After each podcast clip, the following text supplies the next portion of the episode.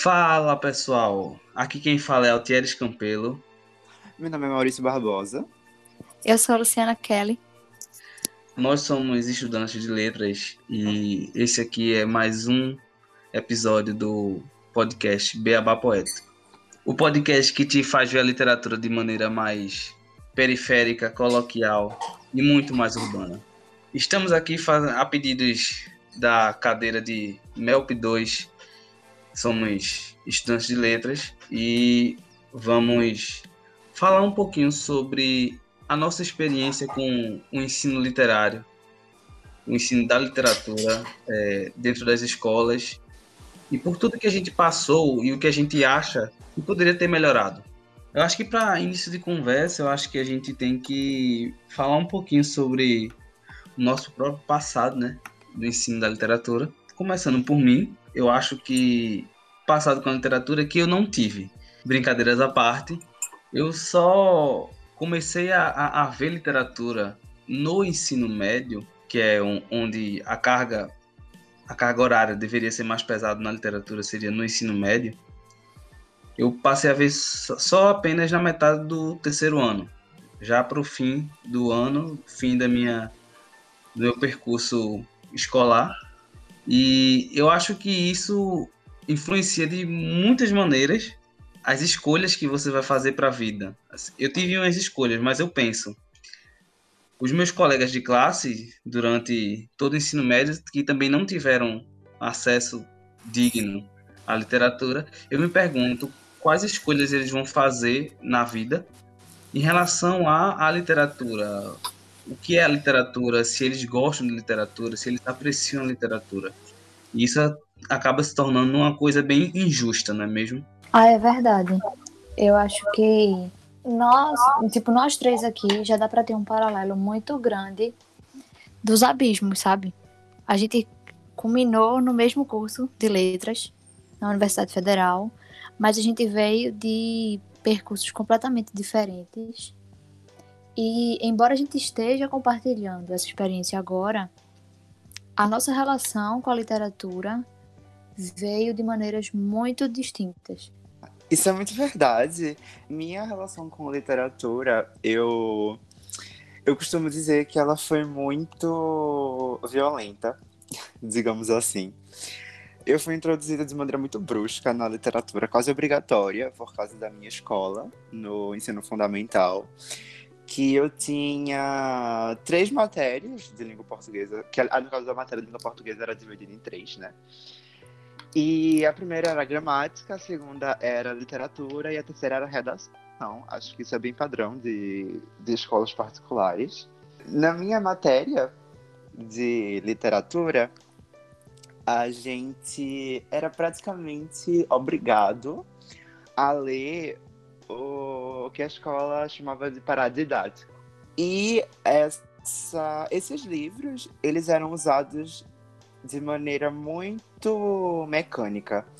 Então, assim, a gente era cobrado a ler, a gente era obrigado a ler para poder fazer uma prova sobre o livro, sabe? A gente não era, a gente não era cobrado de mais nada que não fosse ler para fazer a prova. Não tinha nenhum outro método que fizesse a leitura ser mais prazerosa. Era a leitura pela, pela leitura simplesmente para a gente responder ah, quem é o protagonista, ah, é, ah, qual o tema do livro, ah, o que acontece com o personagem X ou o personagem Y em determinado momento do livro. Eram coisas muito pontuais sobre a história. E eu não preciso nem dizer que isso era a coisa mais insuportável do mundo, porque a leitura, além de ser extremamente maçante, tipo, eles não, eles não se importavam com, uh, com a nossa série, tipo, porque eles davam livros super difíceis pra gente ler, nossa. sendo que, tipo, a gente era, tipo, sexta, sétima série, que na época ainda era série, não, era sétimo e oitavo ano. Então, coisa de sexta, sexta, sétima série, a gente era obrigado a ler livros, livros super difíceis, com o único propósito de responder questionário. E então aquilo, aquilo não, desenvolvia, é, não desenvolvia na gente um apreço pela leitura. A gente não lia porque gostava, a gente lia porque era obrigado. é o famoso trabalhando com literatura, né? Vem um livrinho assim à parte, vem os livrinhos paradidáticos, como você falou, e também vem um livrinho à parte, que é Trabalhando Literatura, que dentro vai ter as perguntinhas, é, essas perguntinhas que você falou, sobre os livros que você está lendo durante o ano, né? Exatamente. Nossa, eu tinha, tinha muito isso. E, e isso, isso deixava a leitura muito engessada e muito mecânica também e muito menos prazerosa. Não, a gente não tinha prazer em ler. E essa experiência do ensino fundamental para mim quebrou totalmente a, a minha experiência materna com literatura, porque quando eu era menor, a minha mãe sempre lia para mim fábula, e crianças adoram fábula.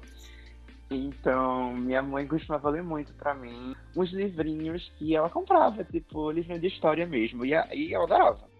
E quando eu cheguei na escola, eu tive um contato muito traumático com literatura e com o ensino de literatura, que apesar de ser numa escola particular, eu costumo dizer que foi muito deficitário, porque não foi dado como deveria ter sido. E isso gerou em mim uma certa aversão à literatura, que eu só fui é, só fui superar, só fui começar a modificar minha visão sobre a literatura lá no ensino médio e tudo mais. E eu acho que da minha parte é isso. Tu tava falando mal. E é engraçado que realmente eu também tive essa experiência de, de ler com a minha mãe. Minha mãe comprava livrinhos também e ela sempre lia para mim. Então já tem um ponto em comum que, embora a escola vá aprofundar mais esse gosto, né, e esse trabalho com a literatura, também tem essa parte fundamental assim do trabalho dos pais, que é o, a, a, primeira introdução, né, tipo, esse primeiro contato com a literatura, também parte da família. E assim, é, no fundamental eu não tinha a matéria separada, era português. Então, as minhas professoras tinham que se virar, né, para dar é, gramática, redação no Fundamental 2 e literatura. Eu me lembro que nos anos iniciais do fundamental tinha um trabalho com paradidático também, mas era, era muito legal. Eles a minha escola era uma escola particular e eram escolhidos livros de autores pernambucanos. Então a gente passava assim, tipo, um longo tempo trabalhando esse livro e geralmente na culminância o autor era convidado para ir na nossa escola então a gente sempre tinha aquela preparação para fazer perguntas. Era tipo uma mesa redonda, uma, uma sessão de entrevista com o autor. Então, de certa forma, o trabalho gerava um estímulo porque você sabia que aquela pessoa ia estar tá lá, sabe? Tipo, não, eu vou ler para fazer uma pergunta porque o autor vai estar tá aqui. Enfim, é, eu me lembro também que em alguns livros rolaram peças, era, era muito massa. Então, essa relação com a corporalidade, né, que a gente vai abordar um pouquinho mais, mais para frente, já esteve presente desde o meu ensino fundamental e contribuiu muito para que eu assim me sentisse tão próxima dessa da relação de, da literatura com o teatro. Nos anos finais do fundamental foi quando começou ser introduzida essa literatura canônica. Eu me lembro que a gente leu Moreninha. E aí já começou essa, essa abordagem um pouco mais. É, um pouco menos lúdica, eu diria. Parece que quanto mais você vai crescendo, quanto mais você vai avançando nas séries, você deixa de aproveitar mais essa parte é, lúdica da literatura para se ater, como tu mencionou, às fichas de, le de leitura, né? Tipo, você lê focando em dizer ah, qual era a cor favorita do protagonista. E eu acho que isso perde completamente, que, que faz perder completamente a magia da leitura, porque você acaba lendo mais procurando uma informação do que propriamente absorvendo, se deliciando com aquilo. É muito bom vocês terem comentado, cada um deu uma visão assim, e são visões que, de certa forma, elas estão se contrapondo. Enquanto Maurício teve um, uma, um trabalho com a literatura muito mecânico, a gente já vê uma grande diferença é, no ensino fundamental, no caso, né? Vê uma diferença de como é, a experiência de Luciana foi uma, uma mesa redonda, né? Então, uma certa discussão, um certo trabalho, uma certa preocupação. Apesar de que eu acho que se a gente for destrinchar, a gente também vai encontrar algumas falhas, alguns errinhos, o que é natural, né? Somos seres humanos e É, com os erros são normais. Então, assim, eu acho que se eu for colocar aqui, expor aqui minha, minha experiência de, da literatura no ensino fundamental, é basicamente a que eu não tive uma. Eu, eu sempre estudei, né? Desde a primeira série eu estudei em, em colégio é, público, em colégio estadual, onde que eu não tinha direito, né? é, essa questão do. Tinha a leitura, tinha as leiturinhas, né? O, a professora fazia as leituras de historinhas e tal, mas não se tinha um, um, um trabalho de, de, como, de como fazer a criança é, se apropriar da literatura. Era, era uma literatura muito mais, eu vou dizer, muito mais, não quero nem dizer popular, porque eu não acredito que seja popular, algo muito mais canônico, eu acho. Chapeuzinho Vermelho, então assim, coisas que muitas vezes a gente, em vez de tratar com o livro, a gente tratava com o filme. Então, Ah, isso aí. então era, era, era bem, era a famosa videoteca, né? Tinha um evento para fazer a videoteca e era, era aquela coisa. Então, assim, eu não tive contato com a literatura no ensino fundamental, a não ser esse, sendo que, porém, eu tinha um, um contato, digamos assim, pessoal, que desde pequeno, quando eu descobri que eu sabia ler, para mim foi algo incrível, foi algo sensacional.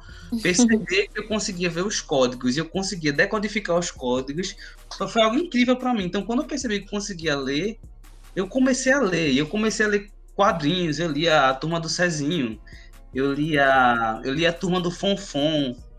Então, são a Turma do Fonfon, a história pernambucana. Não sei se vocês chegaram a conhecer. Mas logo depois que eu fui para que eu passei, aprendi a ler durante a alfabetização, né? eu- A antiga alfabetização. E quando eu me mudei para a escola pública, na primeira série, nessa escola tinha uma biblioteca, uma biblioteca com um acervo enorme, né? Um, um acervo enorme, gigantesco. E eu descobri que eu poderia ler. Então, assim, eu, eu, eu passava o dia inteiro no colégio lendo, e eu já li muitos livros muito cedo. Eu lembro que sete anos eu tava lendo O Senhor dos Anéis, e eu tipo, achava aquilo incrível. Eu, eu fiquei fissurado, e eu passava a ler. E eu, às vezes eu não entendia nada, às vezes eu ficava com um dicionário na mão, mas assim, eu tive um. um- eu fui entrando de- na, na literatura de uma maneira assim, vou dizer uma maneira solo, né? Eu fui conhecendo a literatura e, e diversos tipos de literatura. Eu descobri que existia é, literatura japonesa, literatura é, inglesa, e eu fui vendo. é, eu, eu lembro que era muito interessante para mim conseguir é, perceber as diferenças de uma literatura nacional para uma literatura mais europeia, para uma literatura mais oriental. E isso era sensacional. E isso se perpetuou, esse, esse, esse meu convívio com a literatura se perpetuou até os dias de hoje, né? Que assim, eu só vim ter a literatura, como eu falei, durante o, o ensino médio, né? Que foi só no finalzinho lá do ensino médio, no terceiro ano. Em relação, agora que a gente já deu uma explanada em relação a, a como a gente vivencia a literatura, eu acho que a gente é importante pensar agora em como o, o colégio tratava a literatura, sabe? Como, como, como é que o gênero poesia era usado no colégio? O que é que vocês têm a dizer? Sobre o ensino da literatura na minha escola, eu já tinha dito que a, o ensino de literatura na minha escola foi muito mecânico. E acho que esse, essa metodologia, ela se seguiu até eu me formar no nono ano. E, como posso dizer, não deixou boas marcas na, na minha relação com a literatura. E o propósito da literatura ah, era simplesmente para respon responder provas, para responder questionários, para fazer testes e saber se você estava lendo de verdade. A escola não queria saber se você estava gostando de ler, se você estava entendendo o que você estava lendo, é, qual a sua relação com aquela obra, se você já tinha visto aquela obra. Não tinha uma discussão mais, como posso dizer, mais carinhosa, digamos assim, com a literatura. Era uma coisa simplesmente toma esse livro, lê esse livro, porque você vai responder uma prova sobre isso. E com os demais gêneros não foi diferente. Aliás, eu posso até dizer que foi diferente porque é imprescindível falar do gênero do gênero poema durante o ensino de literatura, obviamente. E eu posso dizer que foi diferente com esse gênero simplesmente porque eu não tive esse gênero. eu não tive, eu não tive esse gênero no meu ensino fundamental e eu desconhecia completamente as, as singularidades e as características do gênero poema durante o meu ensino fundamental, simplesmente porque a minha escola nunca se incomodou em me ensinar o gênero poema. Então, a gente a gente estava sempre muito empenhado em ler os livros, porque assim, as aulas de literatura eram praticamente é, para saber se você estava lendo. E para a professora fazer testes para acompanhar a sua leitura, sabe? Tipo, para saber onde você estava no livro. Era, era basicamente um teste para avaliar seu progresso na, na história e tudo mais. Então, só no meu ensino médio, eu fui introduzido a outros gêneros da literatura. E no meu ensino médio, eu posso dizer que eu, assim, eu descobri um universo completamente novo da literatura porque minha professora, ela era muito empenhada em fazer a gente viver ao máximo a experiência com literatura. Se ela estava é, falando sobre alguma escola literária, ela apresentava para gente os trabalhos dessa escola literária, ela falava sobre é, as características dessa escola. E depois de todo o trabalho teórico por trás, ela cobrava da gente uma produção de texto que fosse alinhada com a escola literária.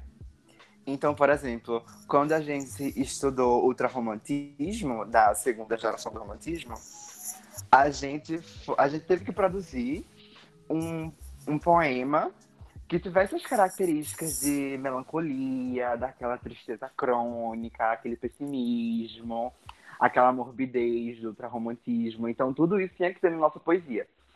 Então, a gente era realmente instigado a produzir, sabe?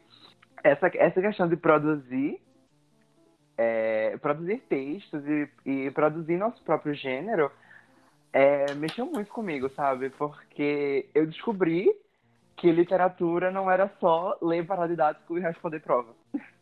E eu descobri é, um outro universo, um outro mundo, em que realmente existia coisas que eu gostava de ler, é, e eu descobri que eu gostava de escrever, que eu sabia escrever, e tudo isso eu descobri no meu ensino médio, porque no meu ensino médio o trabalho com literatura foi assim, completamente diferente. Eu não tinha mais essa, essa obrigação de ler, sabe? Porque não, não, não existia mais os paradidáticos, os famosos famigerados. é, então, o ensino com literatura era outro, o método de ensino de literatura era outro. A professora cobrava muito da gente produção textual, produção textual literária, importante, importante dizer. Então, a gente conseguia se expressar. A gente, a gente conseguia trabalhar nossa subjetividade durante as aulas, do, porque as produções textuais instigavam isso e a professora ela nos incentivava a, a produzir esses textos. Então, é, sempre que a gente trabalhava algum poema novo, a professora, então, eu quero que vocês produzam um poema autoral de vocês, baseado nesse, com o, os mesmos moldes desse, mas que seja algo de vocês era desse tipo. Então, ela nos instigava a produzir coisas baseadas no, nos poemas que ela trazia para a sala. E a gente produziu muito. Eu, eu, nos meus três anos de ensino médio, eu produzi, nossa, produzi muito, muito, muito. Eu tenho muitos, muitos poemas do meu ensino médio que foram todos feitos em sala de aula. Porque a professora, ela realmente nos, nos instigava a produzir.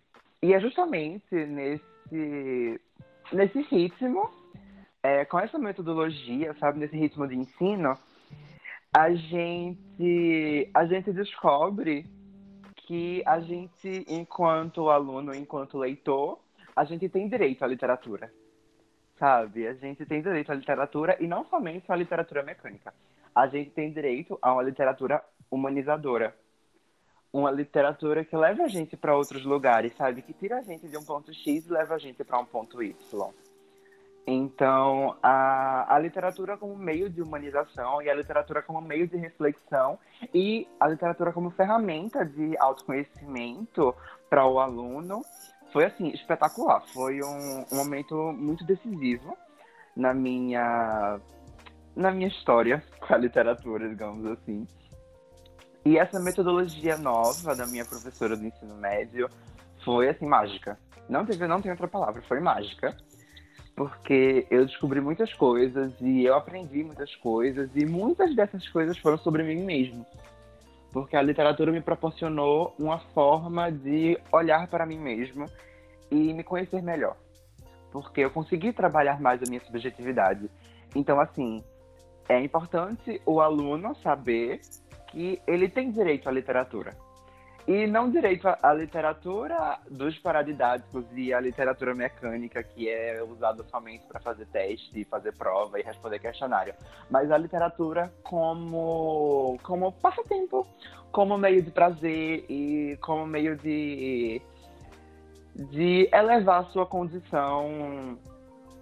Sua condição, como dizer, sua condição de vida sua condição mental e tudo mais, porque a literatura também é terapêutica, eu ouso dizer. Ouso dizer que a literatura também é terapêutica, então, dentre as várias funções da literatura, eu acredito que essa função humanizadora seja uma das, se não a mais importante da literatura. Não ouse, eu digo para você afirmar, porque a pandemia, a pandemia tá aí para provar que a literatura ela é terapêutica. É, assim, foi muito lindo o teu relato, Mal. Porque eu só consigo pensar como é importante nessa fase da adolescência a gente entender o que está sentindo e externalizar, sabe? Nem todo mundo tem a oportunidade de, sei lá, de ter alguém para ouvir, de conversar mesmo, sabe? E é uma fase assim tão confusa de tantas mudanças. Então, por mais, não, não é besteira dizer que a tua professora abriu esse canal de comunicação, sabe? Para que vocês se entendessem, para que vocês se, se, se conhecessem melhor e colocassem isso para fora, aliado ao ensino. Veja que não foi um, um, um trabalho aleatório, um trabalho avulso, tipo, né? Teve um, todo um trabalho da sala de aula focado na literatura, mas ao mesmo tempo não foi o trabalho pelo trabalho. Teve um, um, um propósito que marcou realmente até hoje. Tu é a prova disso.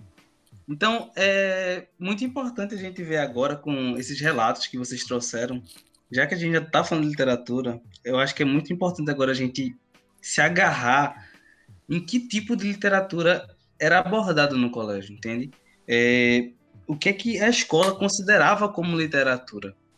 Porque tem, tem a literatura ela é um, um uma vasta gama de coisas aí que se a gente for discutir aqui, eu acho que a gente taria, teria outro podcast, mas eu acho que é muito importante a gente, a gente perceber e citar o que é que a, os nossos colégios, na, na, nossa infância, na nossa adolescência, tratavam como literatura. Porque muitas vezes existiam literaturas e, e literaturas que eram criminalizadas, digamos assim.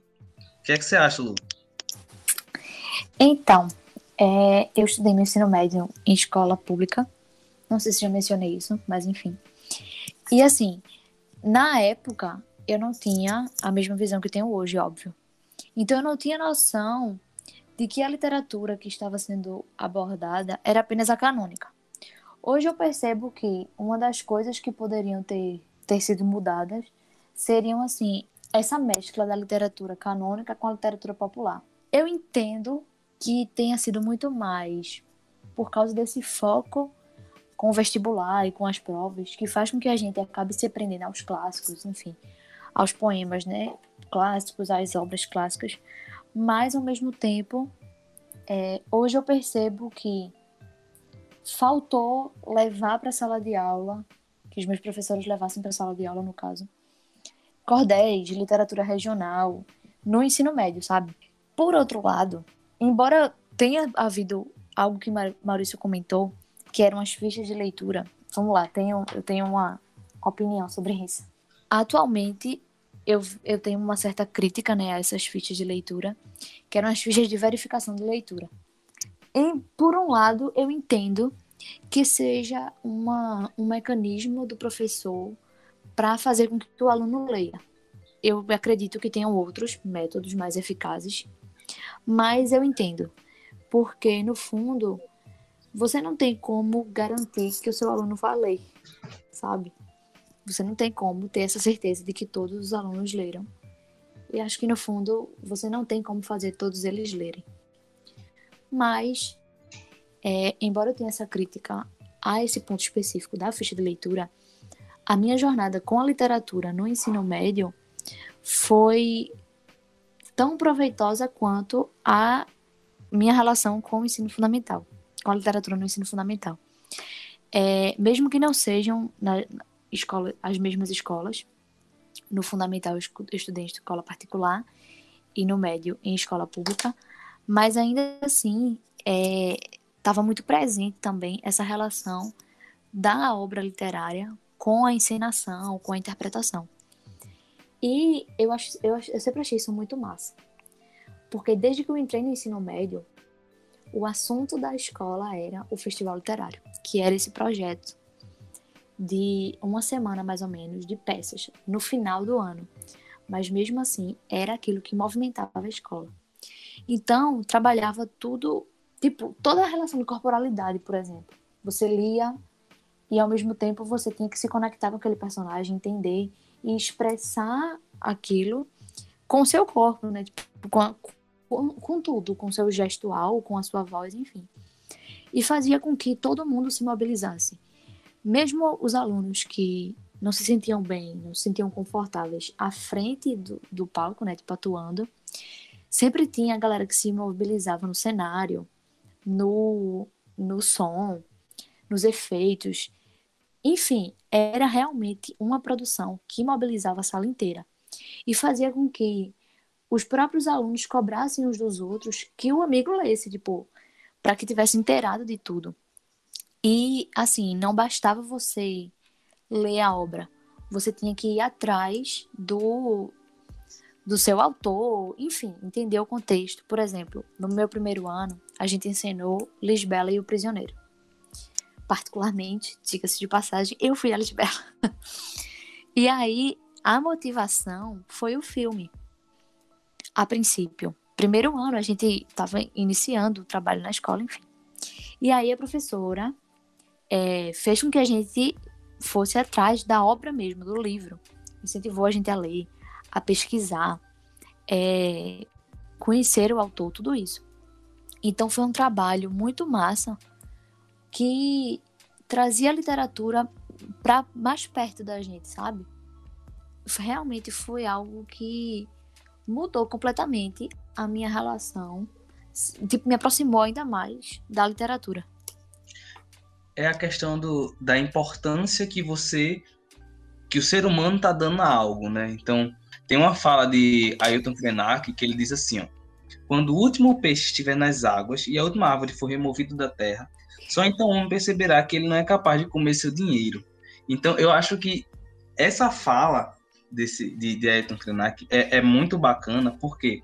Porque ele está mostrando é, qual é a importância que para onde que o homem está direcionando a importância. E eu acho que eu acho que isso entra num, num tópico muito legal que a gente pode tratar, que é o próprio livro do Ailton Krenak, que é o que é útil, né? A vida útil sabe?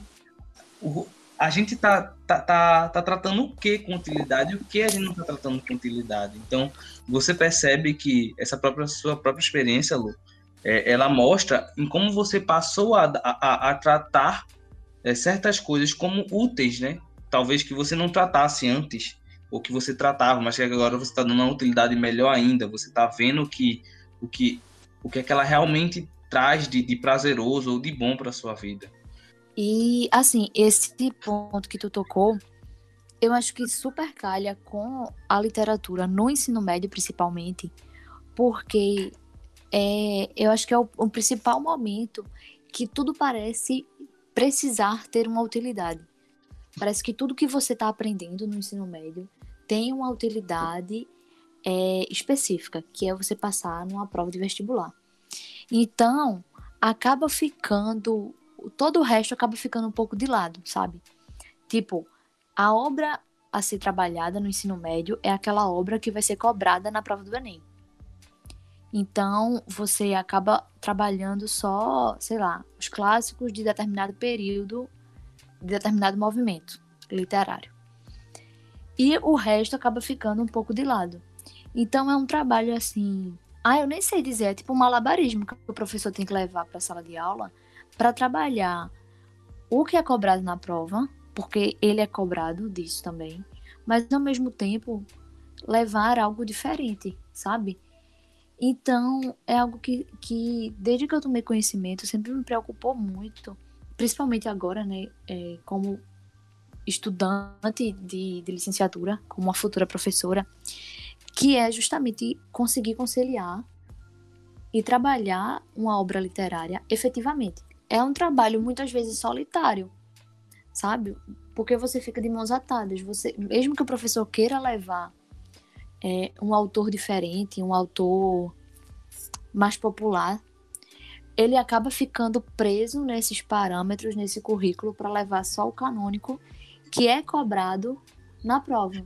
Então eu me lembro que muitos professores viravam a cara para o festival literário porque, ah, comia tempo de aula, ah, não ia dar em nada, não sei o quê. Justamente nesse ponto do qual a utilidade disso. Quando, na verdade, a utilidade era justamente nos aproximar do mundo literário, sabe? Era. É, eu, via, eu via pessoas da minha turma mesmo que nunca sequer pegariam no livro se, se empenhando para para trabalhar naquela peça, para atuar, sabe? Da maneira que podiam e se inteirando no mundo literário a partir disso era algo que era realmente uma porta de entrada, que eles iriam trabalhar não só aquela obra, mas possivelmente outras. Naturalmente, né, é, é, a pessoa não vai, não vai sentir, algumas pessoas não vão sentir a vontade de, de querer pegar o livro para ler. Mas aí um, um, trabalho desse, né, ele, ele não está te forçando a, a ler a história, mas ele te faz ser curioso, né, em relação ao que acontece na história. Porque a gente sabe que ler o livro é uma coisa, assistir o filme é outra. Então, o que é que você acha, Mal? Eu concordo, eu concordo muito com o que o Luciano falou e que o, o método de. Como posso dizer? O método de ensino usado e o contato que ela teve e tudo mais foi foi muito, foi muito bom. Mas que, querendo ou não, o professor continua preso a, ao currículo, sabe? Então, por mais que ele queira trazer coisas novas e, e apresentar aos alunos é, de uma maneira diferente, o, algo diferente, ele continua preso a fazer mais do mesmo. Ele é cobrado a fazer mais do mesmo. Mas o que eu queria falar, na verdade, era, uma, era fazer uma reflexão também sobre o que a Thierry falou do livro do Ailton Krenak. É o livro A Vida Não É Útil. E essa questão, é, a gente está tão preso a essa educação utilitária e a gente aprender coisas úteis para fazer coisas úteis e ser útil. A gente tem uma formação utilitária. E querendo ou não, a formação, a nossa formação literária, ela também é um pouco utilitária. Eu tô dizendo um pouco, acho um pouco eufemista, sabe? Usando um pouco de eufemismo. Mas ela é bastante utilitária. Por quê? Porque a escola só nos ensina o que a gente, entre muitas aspas, vai usar no futuro. Sabe? Vai usar no vestibular, vai usar na prova, vai vai usar em concurso e tudo mais, sabe? é uma coisa muito utilitária. E isso me lembra muito de um, de um direito do leitor que é trazido no livro como um romance do Daniel Penac, que ele fala que nós temos o direito de ler qualquer coisa. A gente tem o direito de ler qualquer coisa. Então, tipo, quando a gente tem essa formação utilitária, a gente esquece que a gente tem esse direito. E ler qualquer coisa pode ser coisas inúteis.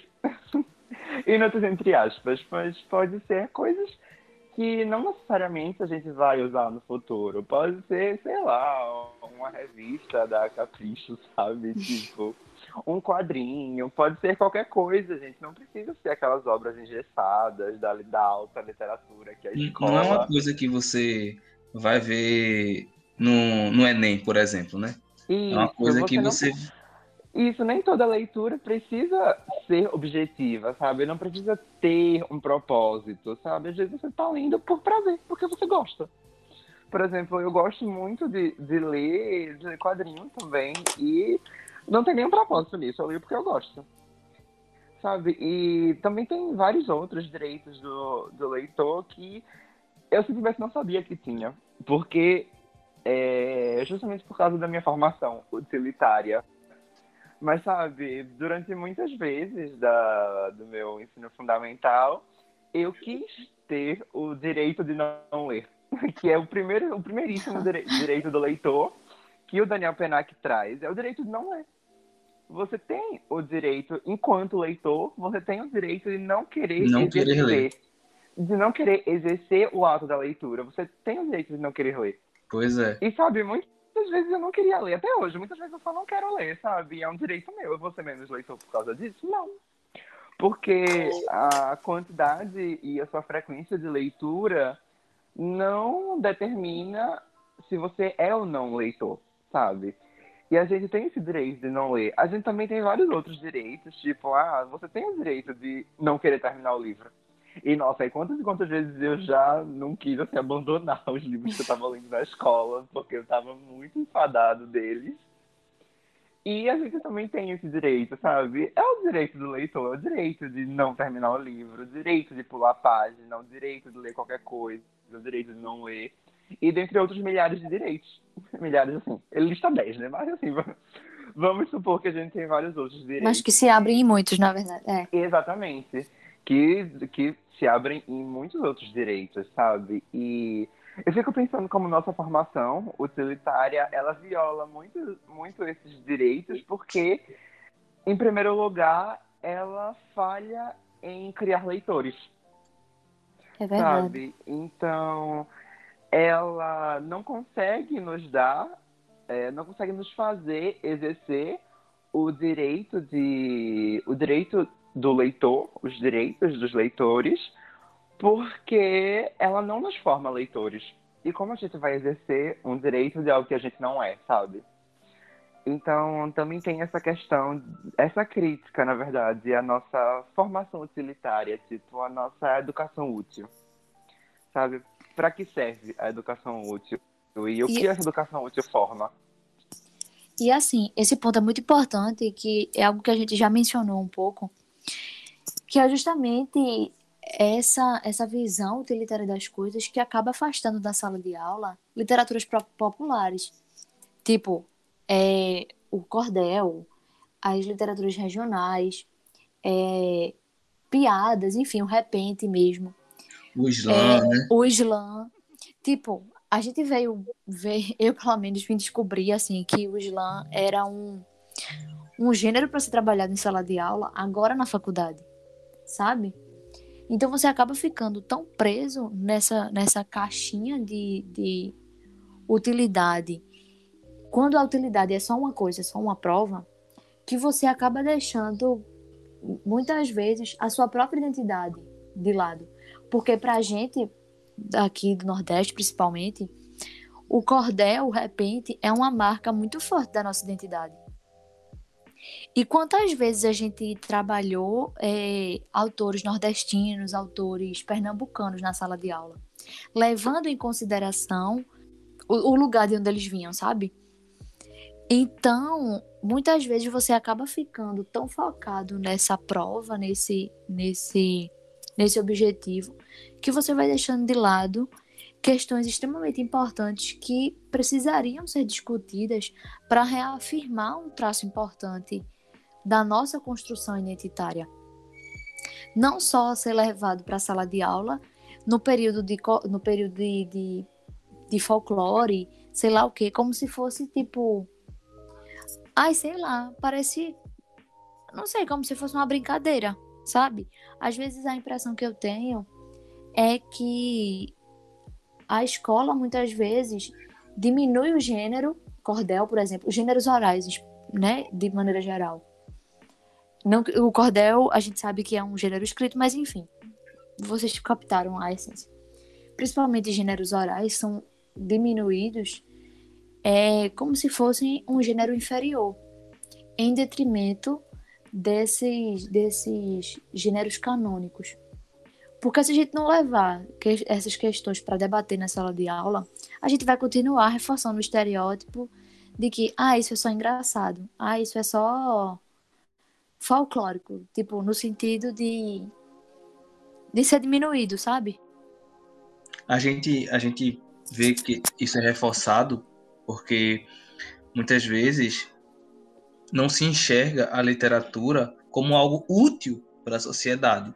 Então a gente acaba criando um, um abismo aí na sociedade, um abismo social entre, entre o que está sendo utilizado no Enem, o que, é que a gente vai ver no Enem, a gente está vendo aqui é, Machado de Assis no Enem de maneira, de maneira apenas mecânica, a gente não, não trabalha um, um é, é, muito engraçado como a gente percebe que muitas pessoas que estão lá fazendo Enem, estão respondendo a questão sobre Machado de Assis, não sabem que Machado de Assis era negro.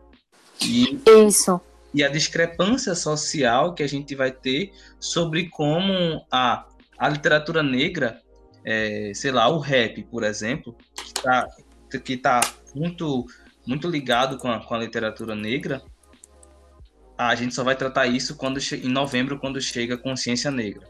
Então, é, a escola, de certa forma, ela fomenta um, esses, esses espaços, esses, essas, essa, esses estereótipos, né? Eu vou dizer esses casulos, né? Ele, ele, divide demais. Então, eu só vou ver tal coisa durante tal período e, e a gente não, não consegue diluir isso para que o aluno perceba que isso faz parte do dia a dia dele.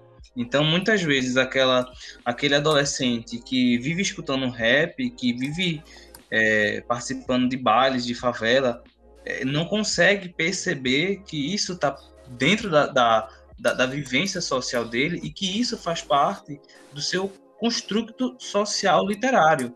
Então, essa, essa questão da oralidade, ela é muito, muito forte, né?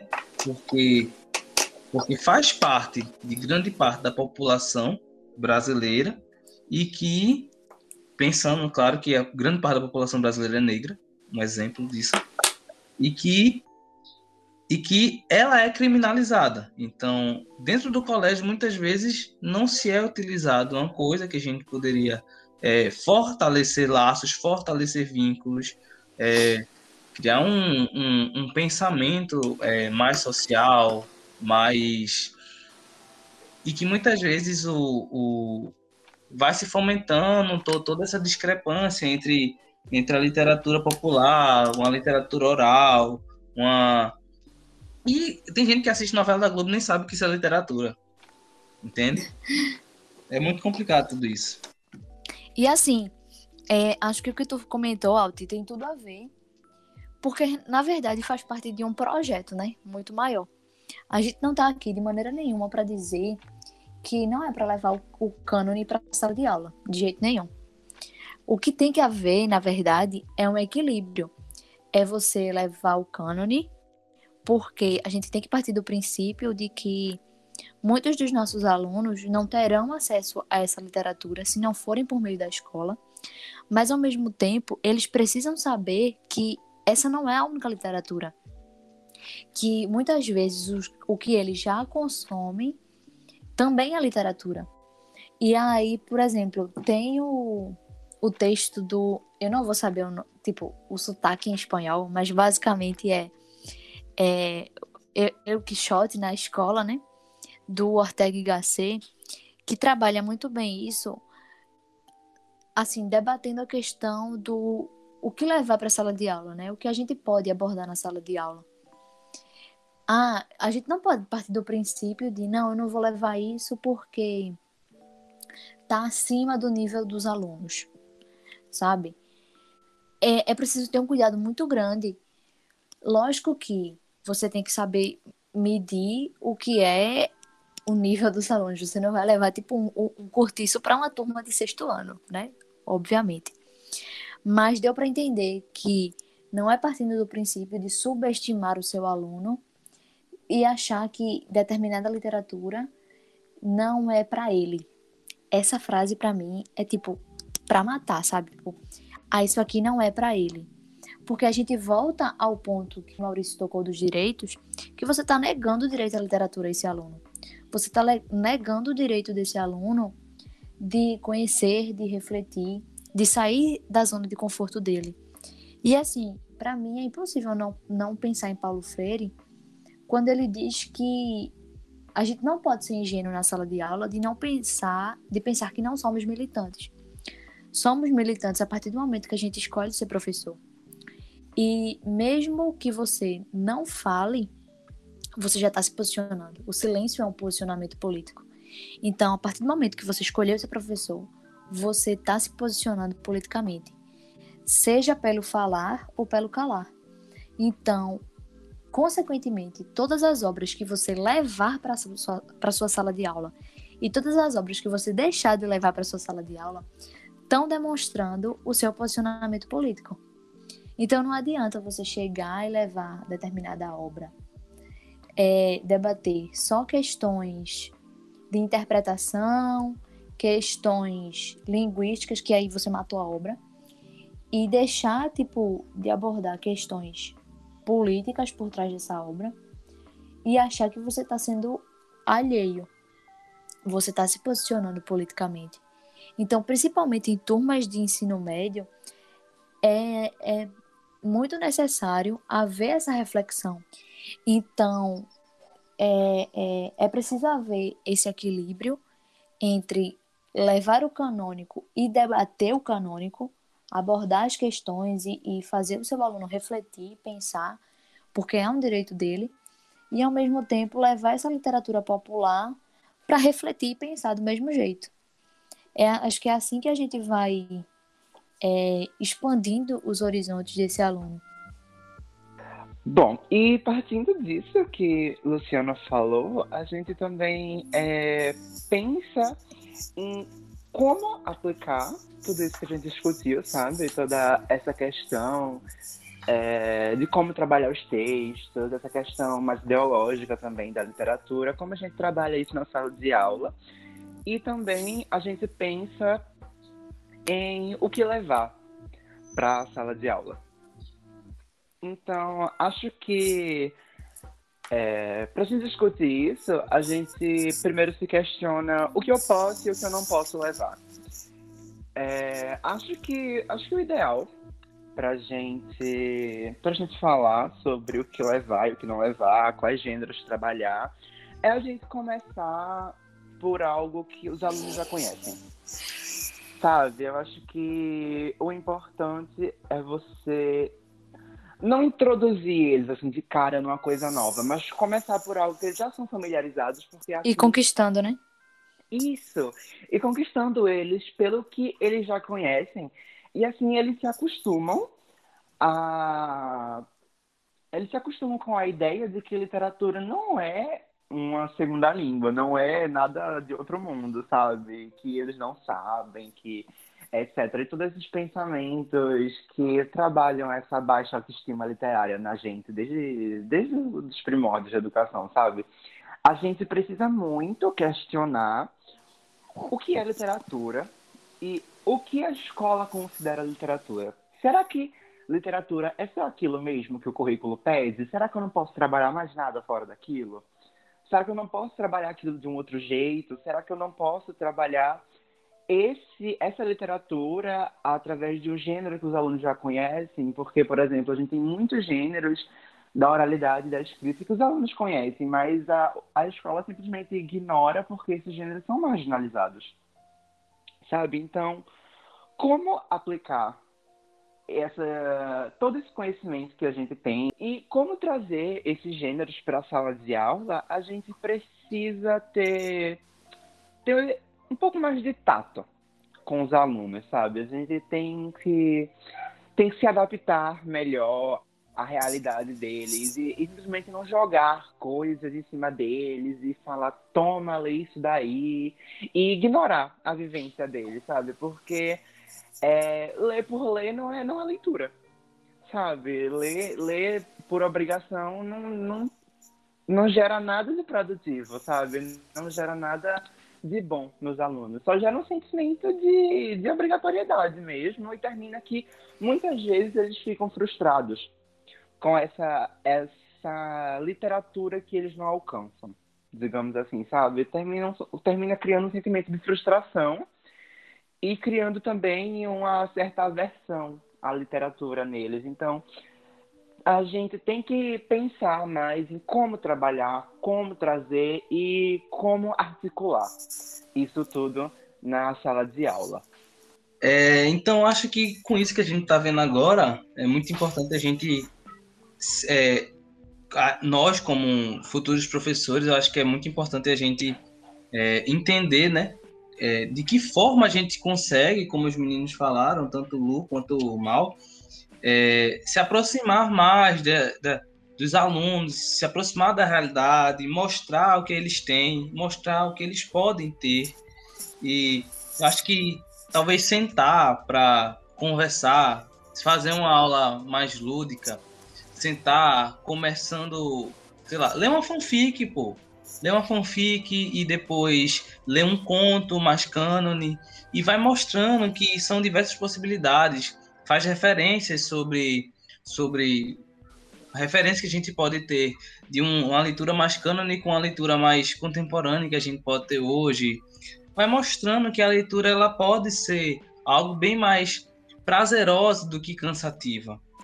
Então, finalizando aqui a nossa, a nossa conversa, eu acho que a literatura ela é, é, ela é uma porta de entrada para diversos mundos e diversas realidades. E eu acho que a gente precisa fazer com que o aluno se enxergue entrando nessas, nessas realidades e também enxergue a sua própria realidade dentro desses vários mundos.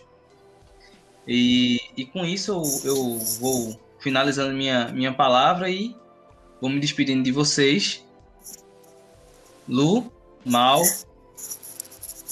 Ah, eu amei. Achei que foi a que a discussão foi muito produtiva. E é isso. Acho que a mudança se constrói a partir do diálogo. Então, esse é o principal ponto. Você refletir sobre o que o que tem de errado, o que pode melhorar e dialogar. É assim que a gente vai encontrando saídas para evoluir, para melhorar sempre vão, vão haver questões que vão precisar serem refletidas e debatidas. E assim a gente vai seguindo.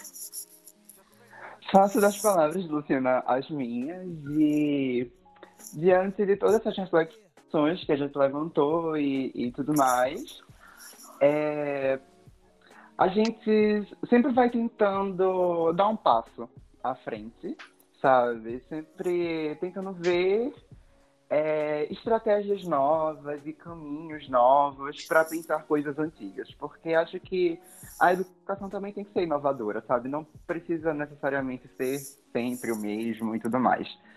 E é isso. É, agradeço a todo mundo que ouviu até aqui. Muito obrigado por comparecer ao nosso podcast. Muito obrigado por ouvirem nosso podcast. E espero que tenham gostado. E é isso. Tchau, tchau. Ave Literatas, um grande abraço e estamos finalizando mais um Beabá Poético.